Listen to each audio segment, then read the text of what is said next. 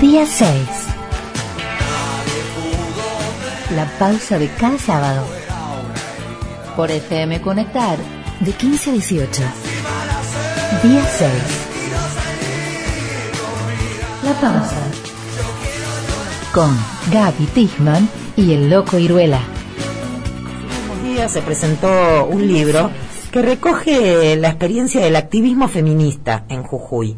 Esto es muy interesante porque tiene que ver con eso que hablábamos recién, ¿no? Esta, de que hay organizaciones y colectivos y redes en todas partes y que además esto tampoco es nuevo y el rol tan importante que cumplen estos colectivos. Eh, y para saber un poco más sobre este libro que se, que se presentó, que está, eh, tiene que ver con la diplomatura en violencia de género, derechos y movimientos de mujeres de la Facultad de Humanidades de la UNJU, estamos en comunicación con Mariana Vargas, abogada feminista. Hola Mariana, ¿cómo te va? Gaby Tichman te saluda. Hola Gaby, ¿cómo estás? Bien, gracias por atenderme. Bueno, estaba viendo el libro que además eh, además es muy bonito. Es hermoso. sí, es muy bonito. Eh, bueno, mm, firmás vos una, una especie de presentación junto con, con otras compañeras eh, el, el trabajo que se presentó esta semana. Contale un poquito a la audiencia qué, qué reúne este libro. Sí, en realidad es una producción que intenta reflejar lo que es el trabajo de la diplomatura Cómo ha incidido en las subjetividades de quienes pasaron, ¿no? Y a la vez esas personas como con lo aprendido y lo trabajado pudieron incidir en distintos lugares en los que se mueven. Bien. Y por otro lado está un poco la historia del movimiento de mujeres de Jujuy, contada en la, en la presentación y también en la nota del Sakolki. Ujú. Y después artículos que van al debate de muchas cuestiones. Así ¿no? es. Por ejemplo, el tema de la objeción de conciencia, en el tema del aborto, el tema del ISAP, que es el inexistente síndrome de alienación parental, Sí. bueno, embarazo adolescente, niñas no madres y varios más. las tareas de cuidado, estamos viendo acá el, el, el, el índice. Em, Exacto. Si alguien te preguntara, Mariana, tenés una, una larga experiencia y un trabajo muy intenso y muy potente y muy valioso en estos temas. Si alguien te preguntara cómo, cómo describirías rápidamente el movimiento de mujeres en, en Jujuy, la lucha por los derechos de las mujeres en Jujuy, ¿qué, qué, mm, qué destacarías, qué marcarías?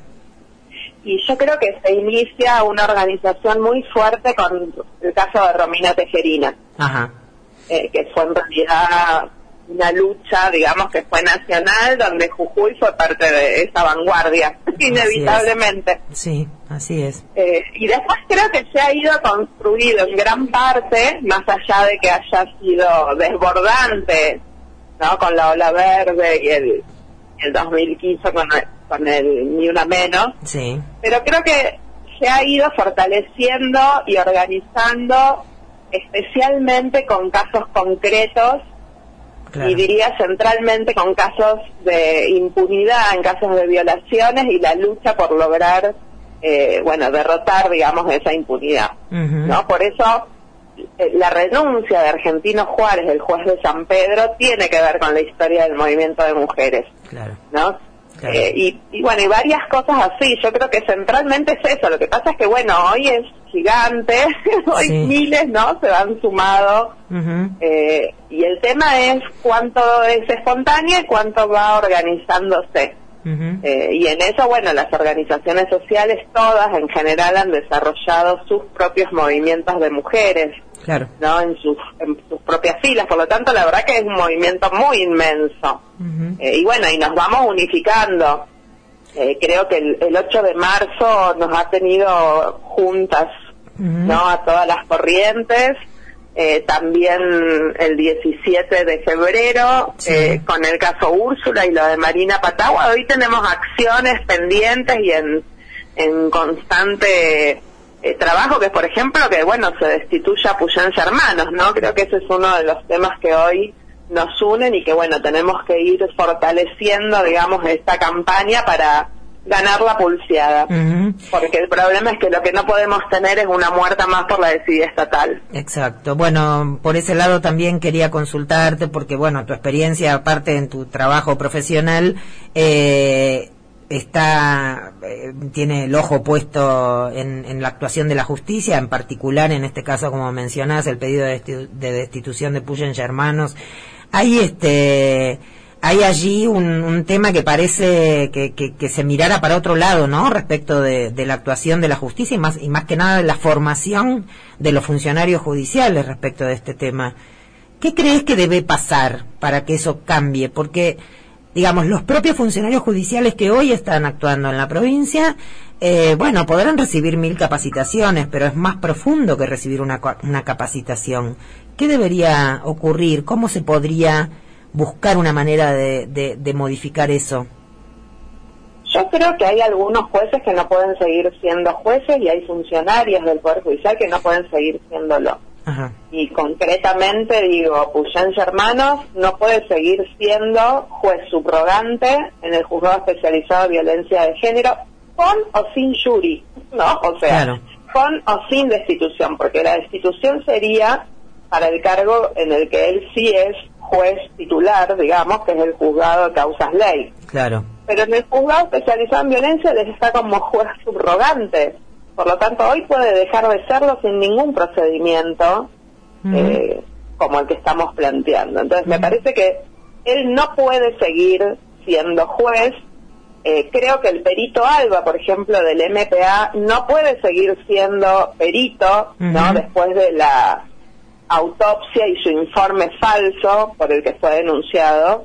Eh, Recordemos que es, el, caso de Camila Peñalba de, de Huacalera, ¿verdad? Exacto, donde planteó que Camila había muerto por cuestiones naturales o accidentales que tenían que ver con una broncoaspiración eh, y Camila fue envenenada, sí. ¿no? Y eso se probó así en el mes de diciembre del año pasado, por lo tanto Alba no puede seguir siendo perito, digamos. Eh, el punto, como vos decís, efectivamente, las capacitaciones pueden formarte, pero el tema es que hay una gran resistencia. Claro. Eh, y que necesitamos más que eso. Yo creo que necesitamos concursos en los que se garantice la perspectiva de género para entrar en el cargo y tal vez habría que pensar una forma de ir renovando eso para que sea posible. Eh, esto obviamente que nos mete en un debate que es, bueno, si los jueces son eh, eternos o no. Claro, Pero bueno, me parece que, que lo eterno puede funcionar, digamos, en, en, en, las, en algunas cuestiones, pero en otras me parece que tiene que eh, mantenerse una situación de que sin perspectiva no, no, no, bueno, es como, bueno, en, en el libro hay una nota que dice, sí. un artículo de María Eugenia Sosa que dice eh, que se titula sin una justicia sin perspectiva de género no es justicia y eso es así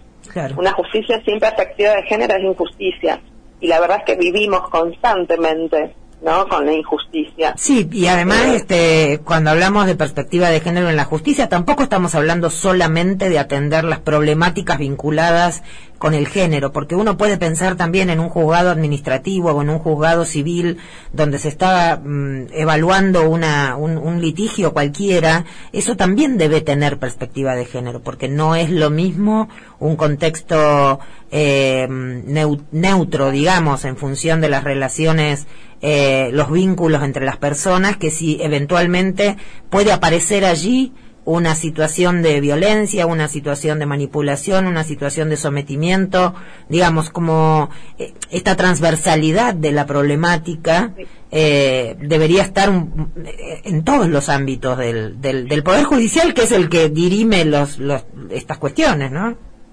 Sí, yo creo que, mira, pienso en esto que me decís y esa foto de los 13 fiscales, sí. ¿no? En aquella oportunidad, eh, tratando de defender al jefe de los Sánchez eh, ante una denuncia de, bueno, de una funcionaria subordinada que se hizo pública. No solo defendiéndolo a él, sino también hostigándola a ella en ese mismo acto, ¿no?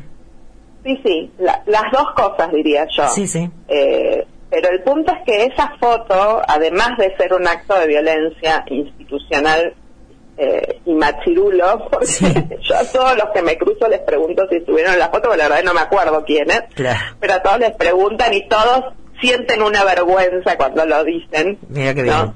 Eh, pero sí, es que fue vergonzoso. para ellos fue vergonzoso también. Y para el, para la, para Jujuy y para el Poder Judicial fue una absoluta vergüenza. Pero digo, esa foto en realidad para mí eh, muestra el techo de cristal, ¿no? Y digo, ¿qué posibilidades, viendo eso como expresión del MPA, ¿no? Que es parte del Poder Judicial de Jujuy, eh, qué posibilidad o, qué camino nos abre a las mujeres que por ahí eh, no soy yo, digamos, la que tiene esos esos deseos, pero sí muchas colegas, no abogadas, que sí tienen ganas de ser funcionarias y, quisieran, digamos. Ahora, que esa foto, no y todo lo que ha ocurrido, eh, ¿qué le qué le propone en realidad a las mujeres? O sea, ¿cuántas mujeres pueden querer, no, entrar, digamos, a al MPA con ese nivel de violencia institucional que conocimos eh, y que bueno se ha recrudecido en las batallas se recrudeció con esa foto y con y con las violencias que también crecieron. Eh, la verdad es que es todo un tema. Me parece que en ese sentido estamos muy para atrás que Jujuy la verdad que no no ofrece aparte que bueno son demasiadas cosas no es un un poder demasiado cerrado y un poder político que se ejerce también a través del Poder Judicial porque no existe la independencia de poderes. Claro. Entonces después tenemos situaciones gravísimas eh, donde está claro que todos tocan la misma sintonía. El Poder Judicial, el Consejo Provincial de la Mujer, la Dirección de Niñez, el gobernador y la legislatura por ahí nos queda fuera porque en esas cuestiones no tiene incidencia. No tiene. Eh, pero si la tuviera sería lo mismo. Eh, Mariana Vargas, estamos hablando de la, de la justicia y también, bueno, una reflexión que, que, que, hacía yo antes es que, bueno, cuando pensamos en la justicia y el papel de la justicia en, en, el, en la atención de, las problemáticas de género y la violencia de género, estamos hablando de, bueno, cuando los hechos ya ocurrieron, porque esto es lo que hace eh, la justicia, el Poder Judicial, digamos, actúa luego de los hechos. Eh, ¿Cómo ves a partir del trabajo y, del, y de tu experiencia cotidiana, lo que tiene que ver con la, con la prevención y, la, y, fundamentalmente la formación de los más chicos, los más jóvenes y las más jóvenes para, para, que, para evitar que se reproduzca el, el, el, esquema de la violencia.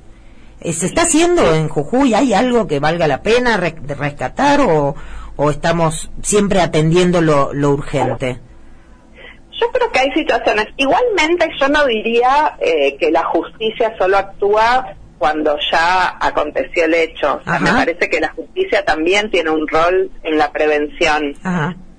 Digo, por ejemplo, Marina Patagua, para poner el ejemplo. O sea, se podría haber evitado esa muerte. Sí, desde ya, por supuesto si el juez Puyens Hermanos, en vez de hacer lo que hizo, hubiese hecho otra cosa. Que incluso sería no solo mantener la prisión, que podría no haber ocurrido, pero sí haber resuelto, por ejemplo, que esa libertad era con, con dispositivos de geolocalización, o sea, se tendría que haber garantizado eh, que él no se acercara a Marina. Bueno, eso no se hizo, pero digo, en la prevención también juega un rol. Después entiendo que vos me preguntas en función de esto de la educación eh, y cuánto podemos hacer para que no se reproduzcan claro, para que no haga falta para que no haga tanta falta no la, Exacto.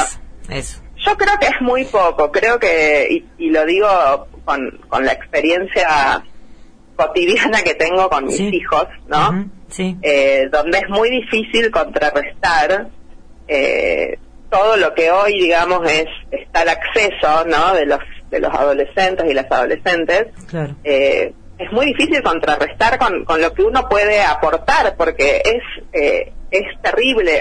o sea, lo, lo, que ven los pibes y las pibas. Es muy eh, desigual. discursos misóginos, pero terribles. Es muy desigual, ¿no? La pelea. Absolutamente. Eso yo lo vivo personalmente como una una lucha constante que espero no perder. Pero creo que es fundamental que es lo que pasa en las escuelas. Además de que hay situaciones en las escuelas que lo vamos viendo cada vez más y yo personalmente en mi experiencia voy viendo eh, cuántas situaciones se develan, ¿no? De abuso sexual, por ejemplo, y que permiten que las que las docentes o los docentes puedan denunciar y a partir de ahí evitarse más situaciones. Sí. Eh, pero el tema es el no sexismo, cuánto se enseña, y la verdad que yo veo muy poco de eso. Sí. Eh, y, y esto ya a partir de, de lo que es la crianza de mis hijos, de mi hijo y de mi hija, digamos. Eh, por lo tanto, no veo mucho y es muy necesario ¿no? que tengamos una, una máquina educativa que co- pueda contrarrestar todo lo que socialmente nos, nos están planteando. Sí, claro. El otro día, por ejemplo, veía una nota que había salido en un medio en relación a lo de Blancanieves. Ah, sí. No, esto del beso. Después genera una cosa de odio en los comentarios, eh, terrible. Sí. Pero en realidad es así, o sea, más allá de que me aclaraban, bueno, los, los hermanos Grimm no es que plantearon que era el beso lo que despertaba a Blancanieves, ¿no? Sí. Pero el punto es que Disney sí, digamos, terminó haciendo esa historia y la verdad es que es una historia donde se reproduce en realidad la cultura de la violación en el sentido de que las mujeres no consienten y no se consiente estando dormida, ¿no? Y siempre un tipo te da un beso y es la felicidad. Eh, por lo tanto, me parece que esto, esto digamos es lo infernal en forma constante. Sí, quizás, No. quizás, este, digamos, también pensando, poniendo en contexto, ¿no? Las, las, esto, las producciones culturales, eh, quizá este ahora sea más difícil no que alguien escriba o, o- o- o cree una un producto cultural con esas características. Quizás ahora eh, hay algunas cosas que ya no se producirían digo más allá de lo que ya Sí. está escrito no Eh, sí, sí, me parece que bueno ahí hay mucha hay un, hay un cuestionamiento público hacia ciertas cosas ciertas letras de canciones. Recordemos lo que pasó el año pasado aquí con el con la apertura de la feria de los la fiesta de los estudiantes eh, con la canción del casi la mato que generó eh, comunicados del ENACOM, de la Defensoría del Público. Me parece que hay una atención allí, pero sí, seguramente la escuela, como vos decís, Mariana, es un ámbito clave, ¿no? Para, para contribuir a esa formación. Y sí, es que es, es la casa, es la escuela, pero bueno, en- por ahora en la casa a veces tenés suerte y a veces no, Claro. porque si hablamos, por ejemplo, de la violencia sexual, la mayor cantidad de casos se da en, Sí. en el ámbito intrafamiliar, por lo tanto no es que es el lugar en el que vamos a poder educar en otro sentido, ahí Sí. se educa en la sumisión. Tal cual. ¿no? Tal cual. Eh, pero la escuela es lo que con políticas públicas, ¿no? Y con la ley, con la EFI, digamos, Sí. podemos revertir todas esas cuestiones. Y la verdad que yo creo, yo lo veo muy, pero muy eh, débil. Eh, no digo que no haya nada porque algo hay, pero Sí, la sí. verdad es que no alcanza, no alcanza cuando cuando el sexismo, la discriminación, el racismo, ¿no? Y la violencia de género y la misoginia son constantes en todos los Sí. ámbitos en los que a los que acceden hoy los los adolescentes principalmente. Mariana Vargas, el libro, el libro de la diplomatura en violencia de género, derechos y movimiento de mujeres mm, ayuda mucho a comprender y, ver muchas cosas y, a y además recoge experiencias que son muy valiosas para, para pensar el presente y el futuro, por supuesto. ¿Cómo hace la gente que quiera encontrarse con este libro y verlo y leerlo y tenerlo como material? Bien, en, en realidad en forma edita, eh, impresa no tenemos mucha cantidad y ya está medio colapsado Ah, bien. el tema de la distribución. Bueno, buenísimo. Por lo tanto, lo que sí, lo que estamos viendo es cómo se accede al PDF, porque eso sí es de libre acceso. Bien. Eh, eh, así que eso lo vamos a subir en la página de la diplomatura eh, para que todo el mundo pueda acceder sin Excelente. ninguna dificultad y en forma gratuita. El libro no se vende. Buenísimo, buenísimo. Mariana Vargas, te agradezco mucho la comunicación y como siempre que nos ayudes a pensar. Te mando un abrazo. Bueno, muchas gracias. Abrazos. Chao. Chao.